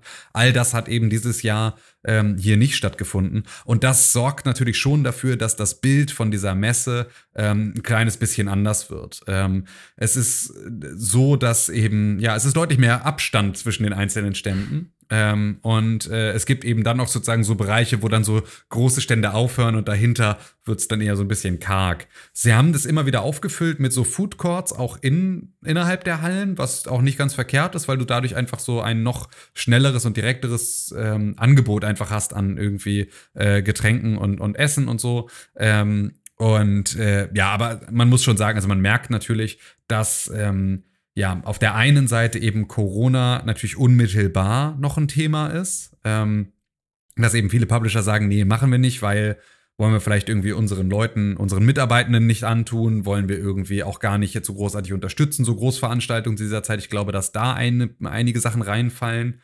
Ähm, aber ich glaube auch, dass ähm, ja auch solche Sachen wie ähm, eben eben äh, die sozusagen der Sch- Zustand der ähm, Gaming-Branche natürlich nach der Pandemie auch einfach ein bisschen anderer ist, als er das vorher war. Ne? Also es ist natürlich, es hat sich auch viel ähm, viel verändert. Es sind viele Sachen ähm, äh, ja, viele Spiele eben verschoben worden. Äh, es wurde viel nicht gepublished. Es wurde natürlich irgendwie auch in die ganzen Umstellungen ins Homeoffice und sowas haben auch nicht bei allen Spieleentwicklern und Publishern jetzt eben so wahnsinnig gut funktioniert, weil natürlich auch gerade Spiele ähm, auch Sachen sind, die auch viel davon profitieren, dass du eben beisammensitzt und gemeinsam die Köpfe zusammenstecken und arbeiten kannst. Ähm, und ähm, das merkt man ein bisschen, dass das sozusagen jetzt, selbst wenn jetzt, sagen wir mal, Corona jetzt weg wäre, ähm, kann ich mir gut vorstellen, wäre der Zustand der Gamescom trotzdem eben nicht vergleichbar mit vor der Pandemie, Mhm. weil man Mhm. schon merkt, dass ähm, nicht nur in der Abwesenheit bestimmter Entwickler und Publisher das zu sehen ist, sondern auch im Angebot der vorhandenen Entwickler und Publisher, wo wir auch sehen, und das merken wir ja alle, ähm, so richtig riesen Releases waren jetzt dieses Jahr einigermaßen mau und es ist sozusagen einfach, man sieht jetzt so, fürs nächste Jahr wird so langsam besser und fürs übernächste auch. Also da kommen wieder neue Sachen mit dazu, aber ähm, die ganz, ganz großen Kracher ähm, bleiben natürlich irgendwie schon ein kleines bisschen auf der Strecke, wenn sich so ein Produktionszeitraum einfach verschiebt und verlängert. Und das ist was, was man hier sehr deutlich eben auf den Fluren der Gamescom auch gesehen hat. Oder entpuppen sich jetzt nicht so große Kracher, eben auch ge- vielleicht geschuldet der Pandemie oder Missmanagement oder was auch immer, ja. Genau. Und natürlich auch äh, ein, ein ganz großer Player der letzten Jahre auf der Gamescom, äh, Wargaming, ähm, ein belarussischer Spieleentwickler und Publisher, ist natürlich auch aus äh, nachvollziehbaren Gründen jetzt auf der Köln-Messe nicht mit Kampfflugzeugen und Kriegsschiffen äh, unterwegs, so, weil auch das natürlich äh, an Pietätlosigkeit kaum zu überbieten wäre, so einen Stand jetzt eben hier aufzubauen. Also man merkt schon, aber trotzdem, dass natürlich auch Wargaming, die ja auch bekannt waren, für alle, die das sozusagen jetzt nur so aus der ähm, Konsumentensicht sehen, Wargaming war über Jahre bekannt als die Big Spender der Gamescom. Wargaming hat die geilsten Partys gefeiert, Wargaming hatte die geilsten Stände, Wargaming hatte einfach am meisten Free-to-Play-Money Die lautesten zum, Stände. ja, zum Rausballern. Ja. So. Und das haben sie eben auch gemacht. Ja. Also die haben hier eben, es gab eine legendäre Gamescom-Party, auf der erst Justice und dann Daft Punk gespielt haben. Und das ist sozusagen so als Abendprogramm für Videospielentwickler auf so einer Messeparty natürlich auch ein Line-Up, das irgendwie äh, heavy ist. So. Ähm, solche Sachen sind eben, ähm, sind natürlich alle nicht mehr da und auch vielleicht ganz gut so. Ähm, aber das macht natürlich einen etwas anderen Eindruck innerhalb der Hallen der Kölnmesse. Was mich mal interessieren würde, ein paar größere Publisher sind ja doch auch schon noch vor Ort, zum Beispiel äh, Microsoft, äh, Xbox ist ja auch vor Ort. Ähm, hast du dir ein paar der Stände von den größeren, die da sind, mal angeschaut und wie ist da der Eindruck so? Sind die wie immer oder gibt es auch da irgendwie Veränderungen? Nee, also es ist schon deutlich, also alles ist eine bis zwei Nummern kleiner. Also das ist schon relativ Mhm. deutlich. Es gibt diese ganz, ganz großen Stände gibt es eigentlich gar nicht. Ähm, also auch wenn man eben an solche Sachen denkt wie EA, die ja nicht nur sozusagen einen Stand, sondern im Prinzip so eine halbe Halle hatten, Ja. die dann eben in so FIFA und Battlefield und sowas und alles war. Also und im Prinzip sind jetzt ähm, die großen Stände sind so groß wie damals dann eben der Battlefield-Teil einer ähm, eines EA-Standes. Das ist dann ähm, der Umfang, über den wir da gerade reden. Ähm, das heißt also, ähm, ich ja, bin wahnsinnig schlecht in Maßeinheiten, deswegen kann ich euch keine genaue Meter, äh, Quadratmeterzahl durchgeben. Aber äh, ähm, ja, so der Xbox-Stand war schon, da war man auch schnell wieder runter. Mhm. So, das muss man auch ganz klar sagen. Und ähm, ja, das ähm, gerade Xbox, also da, die sind natürlich da so und die ähm, zeigen eben natürlich auch so ihr, ihr Angebot. Auch da fehlt aber eben so der eine krasse AAA-Super-Titel, der jetzt irgendwie in den Fokus gerückt wird. Das heißt also, die Anspielstationen sind einigermaßen überschaubar. Es gibt so vier, fünf ähm, pro Spiel und dann halt eher kleinere Titel, die da gezeigt werden. Ähm, was überhaupt nicht verkehrt ist, was glaube ich auch eine schöne Entwicklung ist mal für die Gamescom. Ähm, dazu kommen wir auch gleich noch mal. Ähm, aber ja, also gerade auch der Xbox-Stand war jetzt nicht so, dass ich gesagt habe, wow. Mhm. Spannenderweise sind es eben dann aber genau die, die normalerweise so in der zweiten oder dritten Reihe sich befunden haben, die jetzt sozusagen ihre ihren Moment hatten, um da aufzuspielen. Also einmal äh, eben Sega, ähm, die eben mit einem sehr, sehr, also verhältnismäßig großen Stand da eben aufge, ähm, ähm, aufgeschlagen sind und ähm, wo eben auch, ja, einfach Sonic einen wahnsinnig großen Teil ausgemacht hat, mit sehr, sehr äh, langen Anstellschlangen. Weswegen ich auch leider nicht die Möglichkeit hatte, mich da ähm, mal, äh, mal dran zu versuchen. Schade, Aber, das wäre auch ja, für also- mich so einer ja, der, der. Highlight-Titel aktuell. Ja, so. das ist auch, ich habe von den wenigen, die es gibt. Ich habe es auch tatsächlich versucht, aber ich musste mich dann leider aus der Anstellschlange wieder verziehen, weil ich den nächsten Termin hatte Mhm. und es nicht rechtzeitig geschafft habe. Ich hatte so ein bisschen die Hoffnung, dass ich vielleicht noch irgendwie, dass ich mit meinem, aber das ist halt auch wieder das Problem. Ich konnte halt nicht mehr mit meinem Presseband wedeln. Ja. Sondern ich war halt so ein schnöder Fachbesucher und das war dann halt auch einfach nicht mehr, äh, da hast du auch niemanden mehr hinterm Ofenbild vorgelockt. Ähm, Geschäftsleute wollen wir hier nicht, stellen sich da hinten an. Ja, genau. genau. da gibt es Notizblöcke. Du, genau. Kannst du TikTok? Nein, dann geh weg. So, so war das ein bisschen. Früher hatte man doch immer das Problem, dass irgendwie die Oma mit dem, mit dem Enkel irgendwie die ganzen Fastpässe und oder ja. Presseausweise hatte oder so. Ey, das war auch immer sehr lustig. Und da, da, oh Gott, jetzt kommen die ganzen Erinnerungen hoch, wie sich mal alle darüber aufgeregt haben, dass das presseunfreundlich sei äh, hier auf der Gamescom und so. Und ähm, ja, jetzt, äh, jetzt eigentlich voll wenig los und auch da kriegt, äh, kriegt man es vielleicht nicht hin, äh, das Spiel anzuspielen, worauf man gerne Lust Lust hat. Ja, es äh, war zumindest eben etwas anderes, da jetzt nicht mehr als ähm, ja, als, als äh, Journalist unterwegs mhm. zu sein. Das hat man schon gemerkt, dass das doch, doch ein bisschen was anderes macht. Ich fand es ganz spannend, weil wir, weil wir über die Oma und den Enkel sprachst. Ähm, äh, wer eben relativ viel, den ich, also wen ich heute relativ viel da gesehen habe, war eben Michael Kellner. Michael Kellner, ähm, für alle, denen es nicht sagt, ist ähm, der ähm, ist Staatssekretär im ähm, Ministerium von Robert Habeck, also Wirtschaft und äh, Klima, mhm. und ist sozusagen der Beauftragte für auch den ganzen ähm, ja, Digitalsektor und eben damit auch den Bereich äh, äh, Gaming in Deutschland. Und der war eben unterwegs hier auf der Messe, ähm, eben als Vertreter der Bundesregierung, ähm, um sich das hier sozusagen alles anzugucken. Und der hatte seinen Sohn dabei. Und der war so, 13 oder irgendwie sowas. Cool. Und das war ganz schön, weil du sozusagen gemerkt hast, so, der hat da selber Bock drauf, der hat da auch irgendwie so, der interessiert sich auch für die Themen und der rennt ja halt irgendwie mit seinem Sohn rum und äh, hat dann eben auch ganz klar gesehen, hey, hier kann ich irgendwie das Notwendige mit dem Schönen verbinden und der Lütte findet's mega. Mhm. Und der lief da also die ganze Zeit irgendwie strahlend und irgendwie auf alles zeigend mhm. vor seinem Papa hin und her, der dann da ähm, durch die Hallen gelaufen ist. Das fand ich schon ganz schön. Also das war dann etwas ähm, anderes Bild als eben die, die Oma mit dem Enkel mit den Fastpassen, aber äh, auch zumindest ja. so der, der Generationen-Vibe ähm, war da trotzdem noch heute sehr zu spüren. Sehr schön. Ähm, hm. ja. ja. aber dann ist ja auch super nah dran. Also ist ja voll schön, dass ähm, die Politik jetzt anscheinend äh, im Vergleich zu, keine Ahnung, als wir jung waren, äh, wäre das halt wahrscheinlich einfach so weit weg gewesen. Also ähm, absolut, ja. Keine Ahnung, ist ein ganz anderes Bild. Ja, total, total. Und ja, aber das war so, das war so der Eindruck gerade aus den großen Hallen. Also es sind eben nicht nur, es ist nicht nur Sega, sondern es sind eben auch so ähm, Bandai Namco, ähm, die ja jetzt auch nicht sonst so Level 1 Publisher auf der Gamescom waren, sondern auch eher Level 2 ähm, Riesenstand. THQ Nordic, ein gigantischer Stand. Also THQ Nordic hatte wahrscheinlich ähm, jetzt so im Verhältnis mit den größten Stand, äh, den ich da so gesehen habe, ähm, wo es also dann wirklich auch so einen riesen äh, SpongeBob-Stand und sonst irgendwie sowas gab. Es war wirklich, äh, da war also relativ viel los. Ähm, aber eben, ja, wie gesagt, das, was halt spürbar war, ähm, das Verhältnis dann so von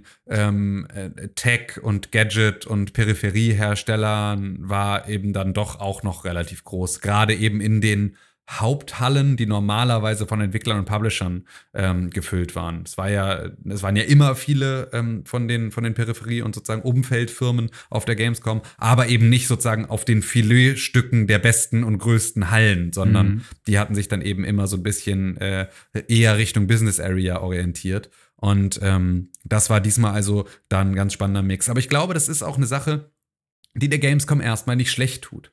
Ähm, also einmal ähm, den etwas kleineren Publishern, sage ich jetzt mal, und Entwicklern jetzt gerade diesen Raum zu geben, sorgt ja auch dafür, dass die ähm, diesen Raum, wenn sie wollen, auch behalten dürfen. Das ist ja so ein bisschen altes Messegesetz, ne? Ähm, wenn du einmal einen großen Stand gebucht hast, dann da hast du im Prinzip Vorkaufsrecht fürs nächste Jahr. Ähm, das heißt mhm. also, THQ Nordic mit sozusagen der Quadratmeterzahl, da jetzt aus der Halle 8 zu kriegen, das schafft man auch in Zukunft nur, wenn die sagen, wir wollen das. Aber mhm. wenn die sagen, nee, nee, nee, wir nehmen wieder den Stand, dann kriegen sie den wahrscheinlich eben auch. Und ähm, dadurch verschiebt sich, glaube ich, so ein kleines bisschen vielleicht auch nachhaltig das Kräfteverhältnis auf der Gamescom, weil nämlich im nächsten Jahr im Zweifel dann Unternehmen wie Sony und Activision und eben ne, äh, EA plötzlich fragen müssen, wo sie eigentlich Mhm. noch Platz finden. Ich glaube so, ne, also es wird natürlich dann auch für die Messe mit Sicherheit auch nochmal eine Herausforderung werden, da natürlich auch so alte und sehr, sehr gut zahlende Kunden jetzt dann nicht so komplett vor den Kopf zu stoßen. Aber ich glaube, das ähm, Kräfteverhältnis ist schon, ist schon spannender als in den Jahren zuvor. Ja. Apropos Kräfteverhältnis und kleinere und größere Publisher, wie sieht's denn eigentlich mit den Indie-Games aus dieses Jahr auf der Gamescom? Die Indie-Games war ja, äh, die waren ja immer schon relativ gut vertreten. Es gab ja immer die Indie Arena Booths. Die gibt's doch bestimmt dieses Jahr auch wieder, oder? Ja, und wie? Und das ist wirklich, ähm, die Indie Arena Booth war mein totales Highlight ähm, der, der, des Messetages. Ähm, das war wirklich, äh, also erstmal einfach, weil es äh, ein wahnsinnig großer Stand ist im Verhältnis eben dann jetzt wieder zu den anderen. Auch da sozusagen Indies plötzlich eben größer als teilweise, also ich glaube, die Indie Arena Booth war größer als der Xbox-Stand.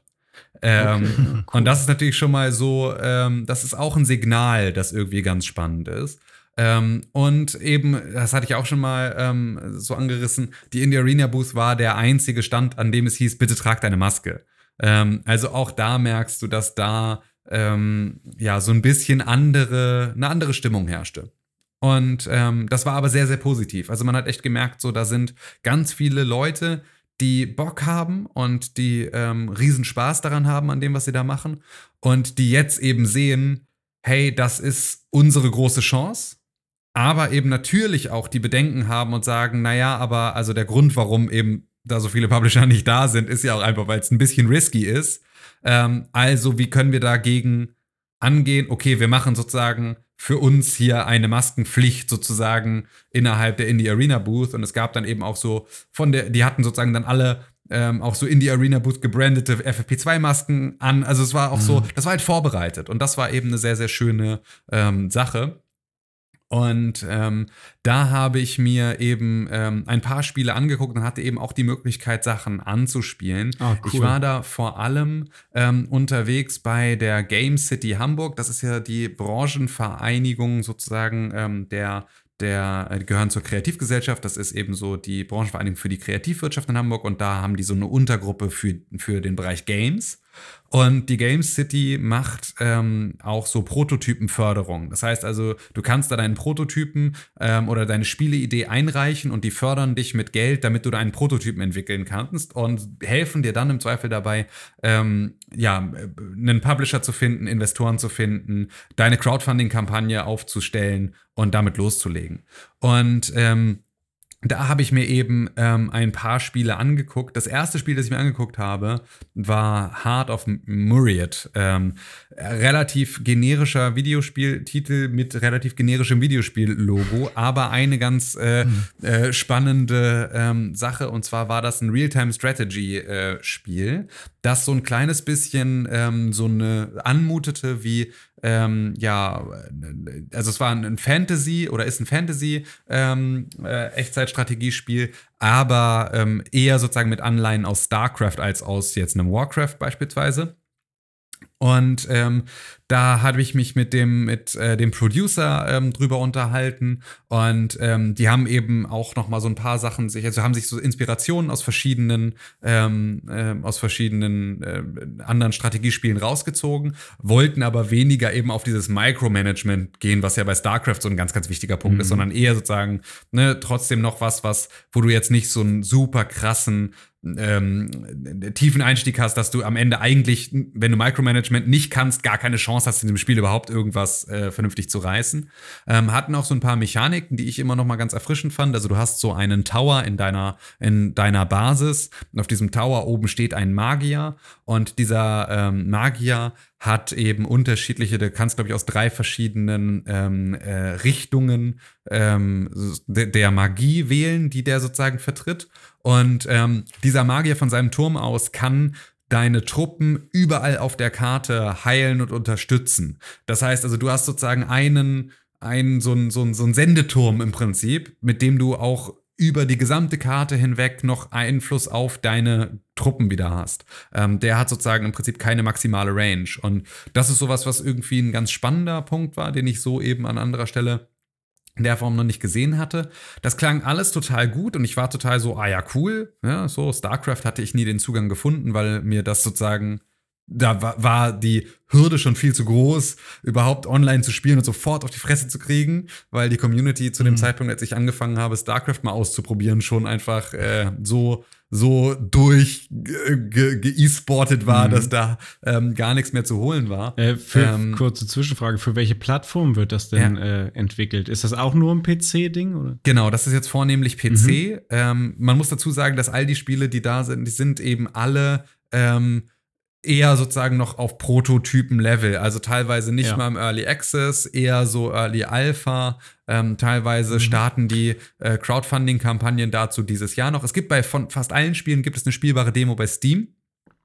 Ähm, und die Cool, freuen sich halt ja. alle wahnsinnig darauf äh, und darüber, wenn man ähm, diese Spiele zur Wishlist hinzufügt. Das möchte ich jetzt hier sozusagen an der Stelle schon einmal für alle Sachen sagen. Wenn ihr es hört, hey, das klingt was, das würde ich mir gerne mal angucken, fügt die mal zu eurer Wishlist hinzu, denn das macht eben diese Indie-Titel ähm, sichtbar bei Steam und sorgt eben dafür, dass die auch ähm, ja dadurch natürlich nicht nur bei anderen SpielerInnen aufploppen, sondern natürlich auch bei Publishern und bei allen, die sich mit diesem ganzen Thema beschäftigen, ähm, dass man eben da ähm, diese Spiele schneller ähm, im Zugriff hat. Und ähm, Bei genau. dem Titel jetzt bei Heart of Muriet oder Muriet ähm, ist es sogar so, dass ähm, bei Steam hat diese, diesen ähm, Demo äh, Indie Arena Booth Hybriden, wo man sogar Demos anspielen kann. Und äh, hier ist es sogar so, dass man die Demo spielen kann, ja. ähm, weil das eben Part of der Indie Arena Booth ist.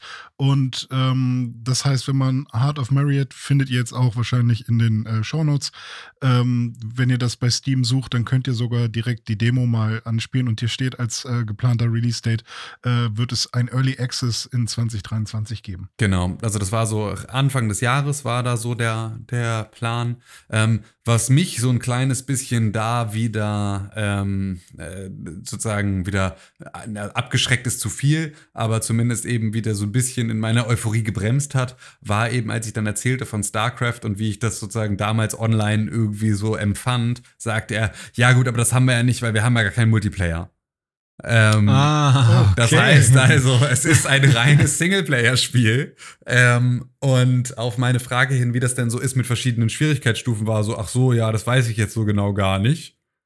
Ähm, aber ja, kommt bestimmt noch. Mhm. Und dann dachte ich, okay, gerade so bei der Real-Time-Strategy-Community, da ist ja sozusagen, da nerden sich ja Leute so schnell so doll rein, dass du da irgendwie dann drei Taktiken hast, die immer funktionieren. Mhm. Und wenn du immer den gleichen Ja, Gegner mit der ja. gleichen KI und der gleichen Schwierigkeit hast, dann ist halt die Frage, wie lange dich das da irgendwie äh, motiviert hält, an dem Spiel weiter rumzurödeln. Ähm, aber musst ja. du dich halt zwingen, keinen Guide zu lesen. Ja, aber also, aber selbst, ja, aber selbst dann sozusagen ähm, kommst du vielleicht Ja. irgendwann dann dahin, dass du merkst, okay, so richtig viel Tiefe bringt mir das vielleicht nicht mehr. Ähm, weiß ich Mhm. natürlich nicht, war aber zumindest was, wo ich erstmal eben gestockt habe, ähm, weil ich das eben nicht erwartet hätte.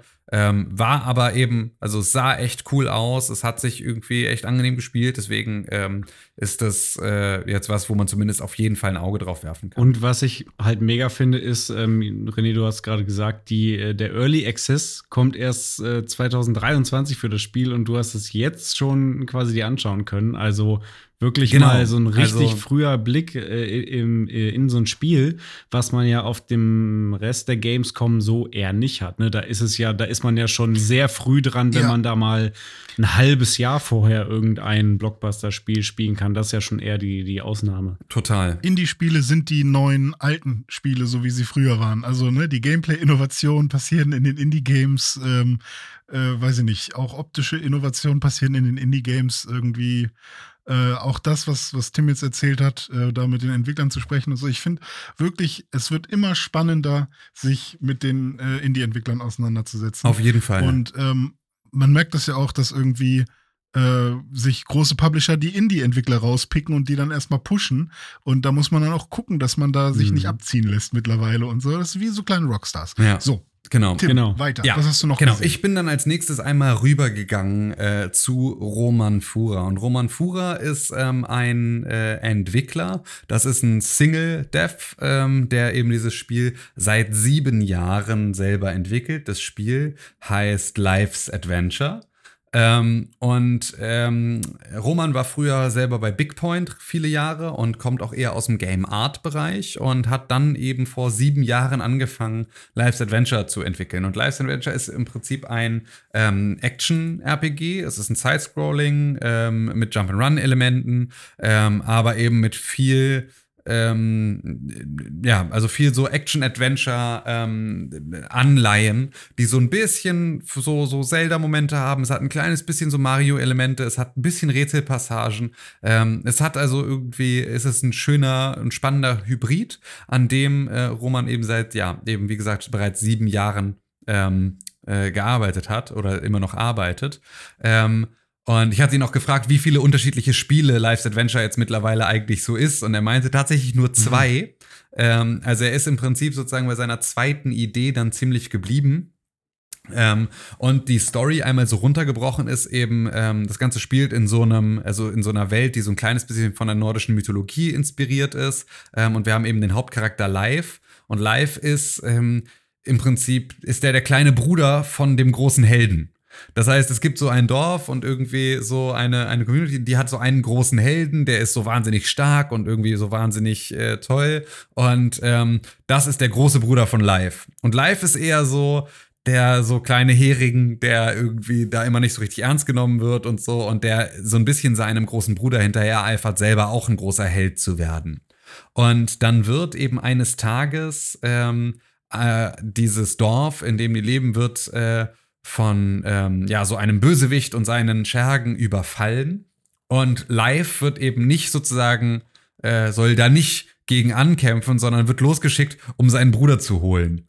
So, hier komm, geh mal deinen Bruder holen, wir brauchen dringend Hilfe, weil die hauen uns hier irgendwie auf der Mütze. Und dann zieht Live los und äh, wird sozusagen auf der Suche ähm, nach seinem Bruder ähm, in ein Portal gezogen, ähm, gemeinsam mit seinem Bruder sozusagen, ähm, und landet in so einer, ähm, ja, so ein bisschen von äh, so dem Weltenbaum inspirierten Welt, ähm, von der aus er dann eben in unterschiedliche ähm, andere Subwelten abtaucht und da versucht wieder zurückzufinden und äh, seine eigene Heldengeschichte zu schreiben.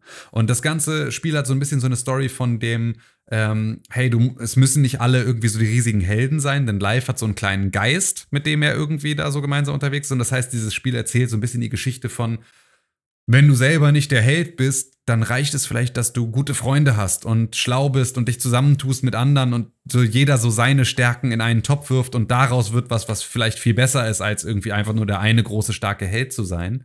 Ähm, eine sehr äh, äh, ja, lebensbejahende und sehr positive Erzählung, die sich da wiederfindet, die ähm, so ein bisschen in der, in der Humoristik, auch sozusagen wie es geschrieben ist, immer mal wieder so Anleihen hat von so, äh, so leichte Monkey Island-Einschläge, sodass eben da so äh, Charaktere dir, ähm, dass irgendwie der Bösewicht dann so äh, sich extra Muscle äh, beschwört und dann sind das so zwei Skelette was irgendwie so auf den zweiten Blick dann so, ah ja, okay, klar, ja, wegen Muscle und Skelett und ah, okay. So, also so ein paar Sachen sind da drin, wo du so merkst, okay, da ist eben im Writing auch ein, ähm, so ein humoristischer Ansatz mit dabei. Ähm, und es hat sich aber echt total schön gespielt und du spielst, normalerweise spielst du eben live und den Geist äh, im Prinzip simultan. Das heißt, es gibt bestimmte Elemente im Level, die kann sozusagen nur der Geist aktivieren oder dich da weiterbringen und eigentlich spielst und kämpfst du aber vorrangig mit Live. Ähm, der Geist kann Gegner stunnen und du kannst sozusagen dann da irgendwie draufhauen. Es gibt äh, ein wahnsinnig elaboriertes Waffensystem. Ähm, also man merkt richtig, dass sich sozusagen in den letzten sieben Jahren, ähm, dass Roman sich da wahrscheinlich immer wieder in so neue Spielmechaniken so reingenördet hat und die jetzt eben dann so da so zusammengekommen sind. Es gibt äh, in jedem Level gibt es unterschiedliche Sachen zu entdecken. Es gibt eben unterschiedliche Waffen, ähm, auch sozusagen so, so sehr, sehr krasse Waffen mit so versteckten Subbossen, die du da finden kannst, die jedes Mal eine andere Waffe droppen und so. Äh, da gibt es also ganz viele Komponenten, die in diesem Spiel mit drinstecken, die das ganz spannend gemacht haben. Und ähm, wie gesagt, ich fragte ihn ja, was so, wie viele Spiele ähm, dieses Spiel bisher so war. Und er erzählte, dass er ursprünglich eben eigentlich äh, überlegt hatte, dass das ganze Spiel ähm, in einer Schule spielt. Also dass das sozusagen gar nicht so eine Fantasy-Welt in irgendwie der nordischen Mythologie ist, sondern dass so der Hauptcharakter so, erinnert ihr euch noch an diese ein Meter langen äh, Tafellineale aus dem Matheunterricht? Ja, klar. So, dass er so ein Ding als Schwert hat und sozusagen dann so und so gegen die Lehrer kämpfen muss und so. Und dass der Mathelehrer ihm dann auch sozusagen ihn mit Matheaufgaben bewirft und er die dann lösen muss oder so. Und also so, da war so, also es war am Anfang ein ganz anderes Spiel. Er war natürlich dann so ein bisschen. Klingt so ein bisschen nach, nach Psychronauts, ist doch irgendwie. Ja, so und so ein bisschen der Art. irgendwie, genau. Also ich, ich hatte auch irgendwie so ein paar ähm, Assoziationen, weil ich dachte so, okay, das ist da, da gibt's auch schon so Sachen, an die mich das erinnert. Ähm, aber ähm, was eben, also was er eben sagte, war äh, der Moment, in dem ähm, du natürlich viele Leute einfach verlierst, ist, indem du sagst, Waffen und Schule und irgendwie, also so dieser ganze ne, Gewalt, Sachen über Gewalt oder sonst irgendwie mit Waffen lösen in einem Schulkontext einfach auch nicht so wahnsinnig die allerbeste Idee. So richtig habe ich aber gemerkt, so richtig aufgegeben hat er den Gedanken noch nicht. Also ich bin mal sehr gespannt, was äh, da äh, von One Man on Mars, so heißt sein Entwicklungsstudio, was da sozusagen irgendwann eines Tages noch kommt, ob wir irgendwann dieses Spiel ähm, in einer etwas anderen Form dann doch noch mal äh, sehen. Aber erstmal hat er Bulli. eben mit, ähm, mit äh, Life's Adventure da noch einiges zu tun. Und das hat wirklich sehr viel Spaß gemacht, ist auch ähm, definitiv auf meiner ähm, Steam-Wishlist gelandet. Ähm, und äh, ist eben auch als Demo verfügbar schon bei Steam. Könnt ihr also total problemlos mal reinspielen. Ähm, ja, war sehr, war sehr, sehr cool. Hat auch 2017, 2018, 2020 und 2022 Awards bekommen auf unterschiedlichsten Shows. Also es ist halt Genau. äh, auch ein Spiel, was jetzt schon echt lange äh, immer äh, von, von Messe zu Messe zieht. Genau. Sieht cool aus. Genau. Ein Spiel, das, von dem ich euch noch erzählen möchte, ist vielleicht mein ähm, aktuelles äh, Game of the Show. Ähm, Man muss natürlich dazu sagen, ich habe auch nicht wahnsinnig viel gespielt. Ne? Also deswegen ist es auch, äh, war jetzt auch die Auswahl nicht so groß wie in anderen Jahren, aber ähm, ein Spiel, das mir wirklich wahnsinnig viel Spaß gemacht hat und das mich total reingezogen hat, ist ein ähm, Spiel von einem Entwicklungsstudio auch aus Hamburg und die Jungs heißen, äh, äh, oder Jungs und Mädels heißen äh, Beard Shaker. Und Beard Shaker haben ein Spiel entwickelt, das äh, sich Solitaire nennt. Und das ist ähm, ein, ein äh, Cozy Game. Ein Souls-like für Tim? Ja, genau. ähm, genau, das ist ein Cozy Game. Und da ähm, ist ja durchaus äh, jetzt, ja, Coffee Talk war ja, glaube ich, so das, ähm, das Spiel, was da so die meisten Leute irgendwie mitbekommen haben und was so die größten Wellen geschlagen hat. Ich weiß nicht, ob ihr von Coffee Talk mal was gehört habt. Ähm, ist euch Ja. das mal irgendwo begegnet? Also ich kenne es, wenn, wenn es das ist, wo man so äh, Letters schreibt an so Pe Pen Pals und so. Ja, also du bist halt Barista. Also du bist sozusagen Barista. Ah, nee, ja, stimmt. Genau, doch, du bist ich auch, Barista ja. in Hm. sozusagen irgendwie so einer, ähm, so einer alternativen äh, Version von Seattle. So spielst du irgendwie einen, einen Barista und es kommen halt ständig irgendwie so äh, Kreaturen aller Art. Das ist so eine Welt, in der es so allerlei irgendwie verschiedene Kreaturen gibt. Die kommen so in deinen äh, Laden und äh, bestellen sich einen Kaffee und dann redest du mit denen, führst halt Konversationen und ähm, ja, arbeitest sozusagen dich so an deren Geschichten ab. Und ähm, das ist, das war eben so, weil es so sehr wholesome ist in seinem ganzen Ansatz, halt eben jetzt nicht äh, keine wahnsinnig schweren Themen hat, ähm, war das so was, was ein total riesen Hit war.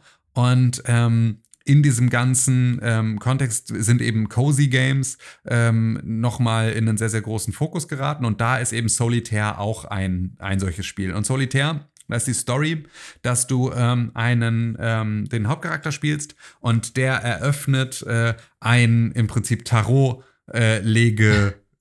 Büro sozusagen in so einer schäbigen Seitengasse macht der so einen Laden auf und will da jetzt Leuten dann Karten legen und denen die äh, Zukunft vorhersagen.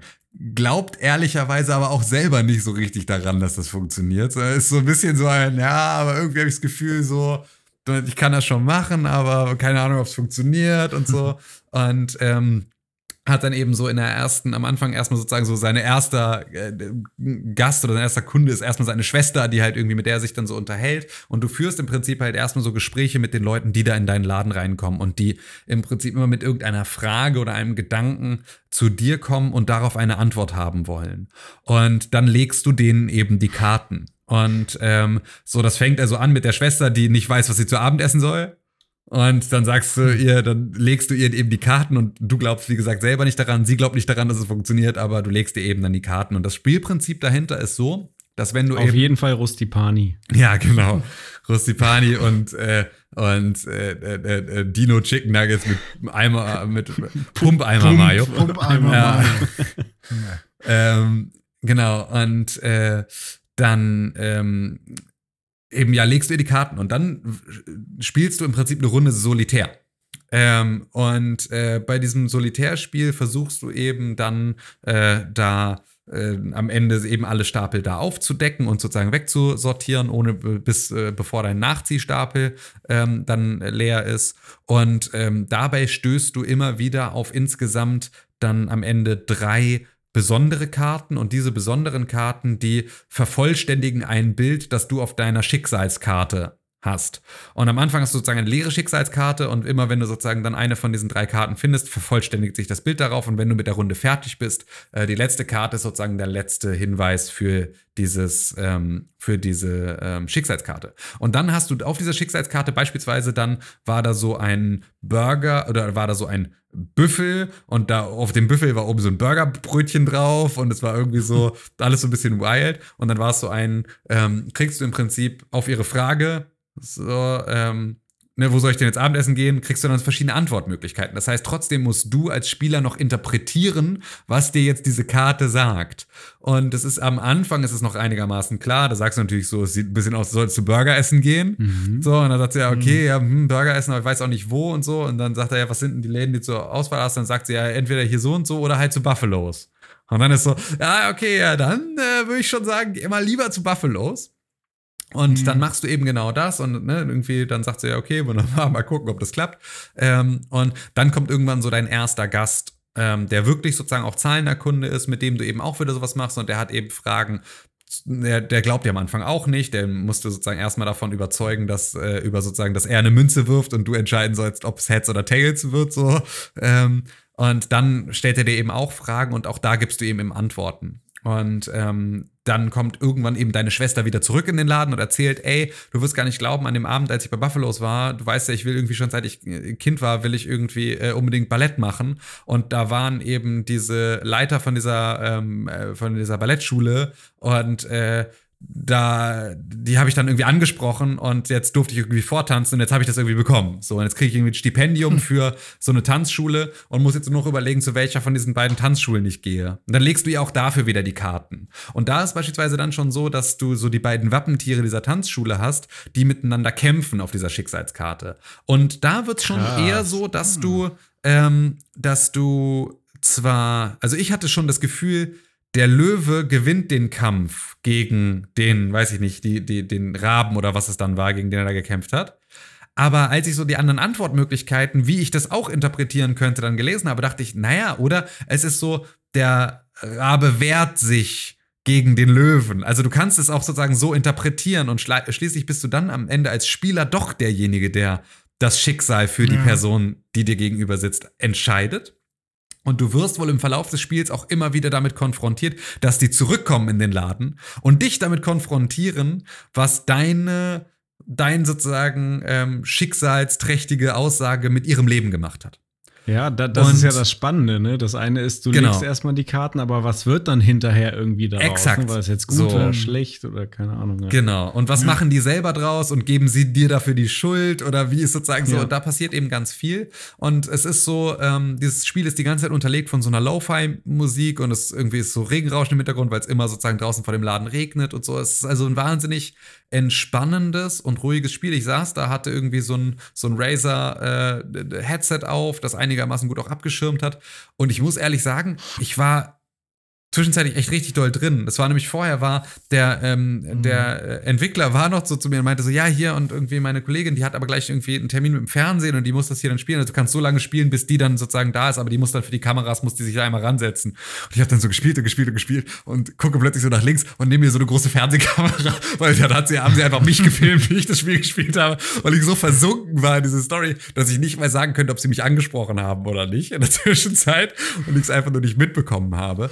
Ähm, weil doch halt wirklich über diese Musik und über das Rauschen und darüber, dass halt irgendwie das Sounddesign noch echt toll war, ähm, zieht es dich mhm. wirklich einfach in diese Geschichte rein und es ist irgendwie, es ist mitreißend geschrieben und es ist ganz, ganz toll. Also es hat mir wirklich wahnsinnig gut gefallen und ähm, das ist ja auch so eine Sache. Äh, ich bin natürlich jetzt, seit ich Vater geworden bin, auch jetzt nicht mehr der äh, aktivste Videospieler und muss auch ehrlich sagen, dass ich teilweise auch äh, vielleicht auch für so story-driven Games abends gar nicht mehr die Nerven hätte, jetzt irgendwie mich damit noch auseinanderzusetzen, sondern will mich dann vielleicht eher berieseln lassen oder halt eher noch mal eine Stunde die Bude wieder auf Vordermann kriegen, bis man dann irgendwie wieder ins Bett geht. Mm. Ähm, und aber genau so ein, so ein cozy Game, das auch noch so wholesome ist, also wo du eben ähm, ne, auch jetzt nicht irgendwie mit der mit der Fürchterlichkeit der Welt.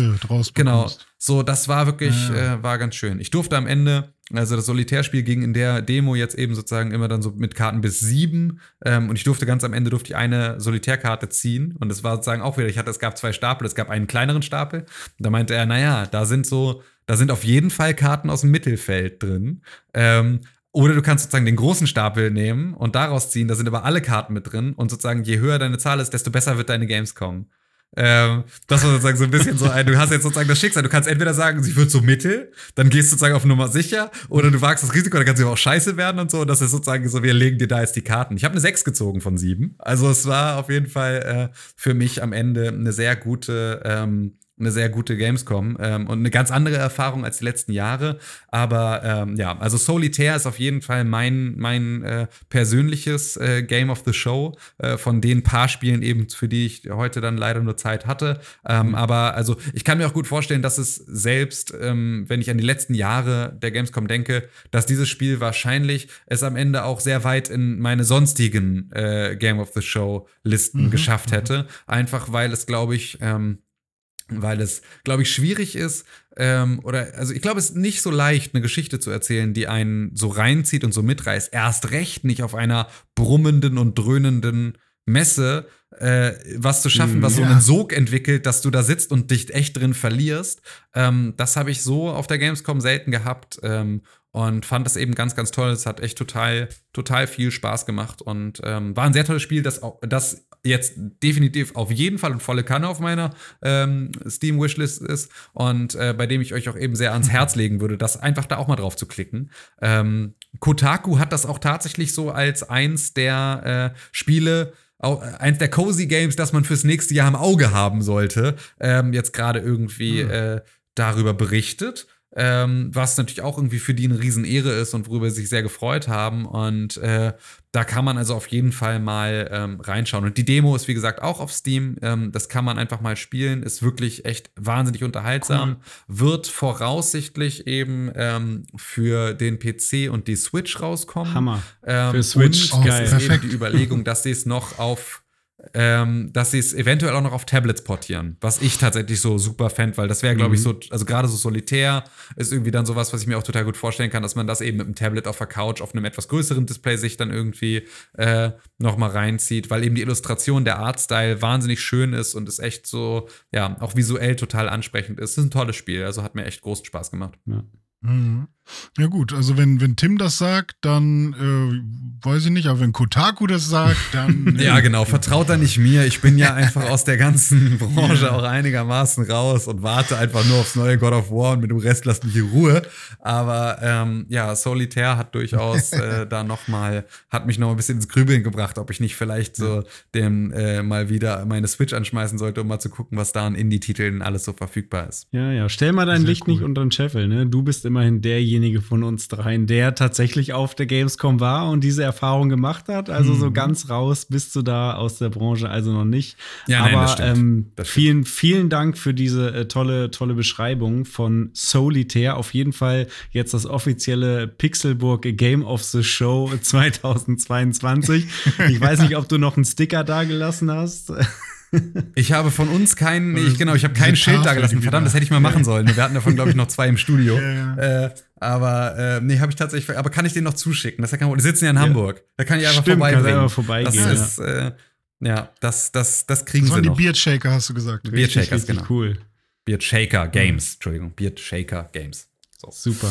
Ja, ja, Tim, genau, ganz, ganz das war es dann auch Dank. Im Prinzip schon. Ähm, du hast jetzt dir wirklich schon wahnsinnig viel, viel Zeit genommen, viel mehr als wir ursprünglich mal geplant geplant hatten. Ich würde dich noch einmal fragen, ob dir noch irgendwas auf dem Herzen liegt zum Thema äh, Gamescom oder auch generell Games, was du gerne hier jetzt äh, in diesem Moment noch zum Besten geben würdest. Eine Sache fällt mir noch ein, die René vorhin sagte, und zwar äh, sprachst du, René, vorhin über 30.000 Schritte, die man so auf der Messe hatte, weil da ist Ja. vielleicht eine Neuerung dabei gewesen, die äh, die letzten Jahre ähm, gefehlt hat und gleichzeitig auch nicht, weil natürlich 30.000 Schritte am Ende auch nichts Schlechtes sind.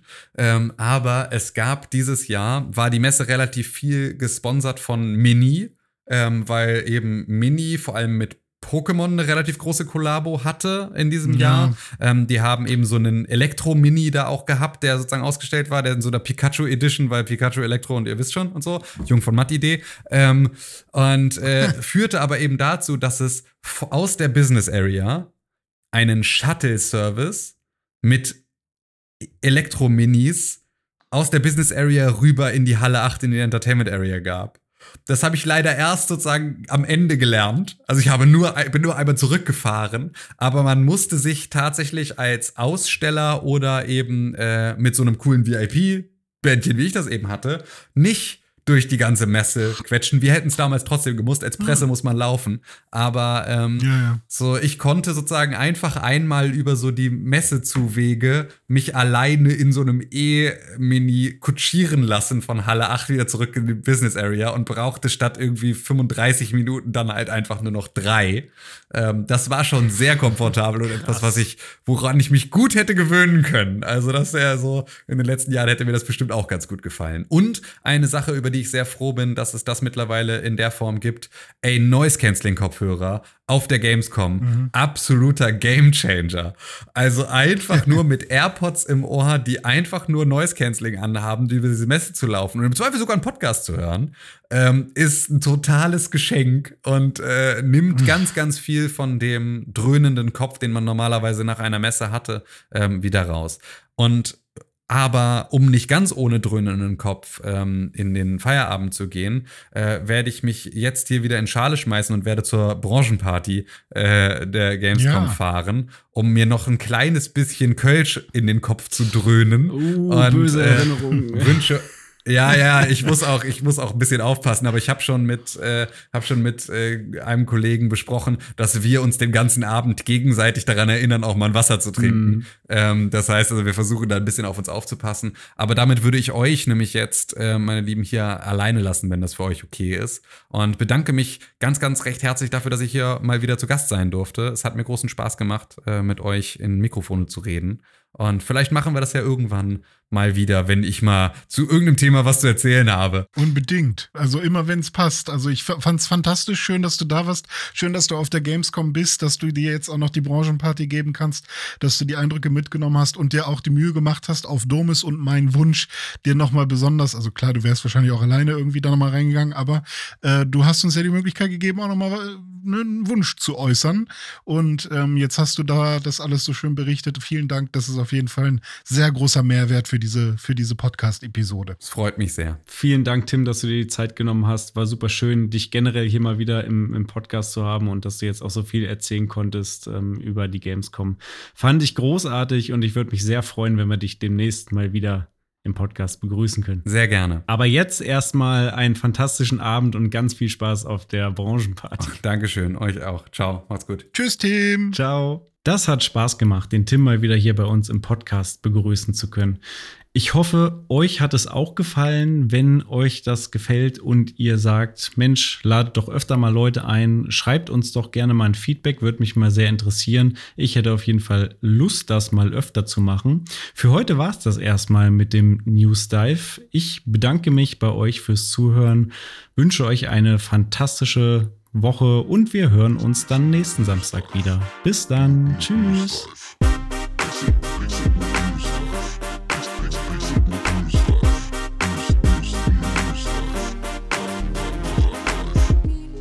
Pixelbook News Dive findet ihr auf Twitter unter @pixelbooknews. Wir freuen uns auf euer Feedback und positive Rezensionen. Mails schreibt ihr an newsdive@pixelbook.de und wenn ihr die Jungs direkt erreichen wollt, nutzt @dizzyweird oder @dominik Eulmann auf den sozialen Plattformen.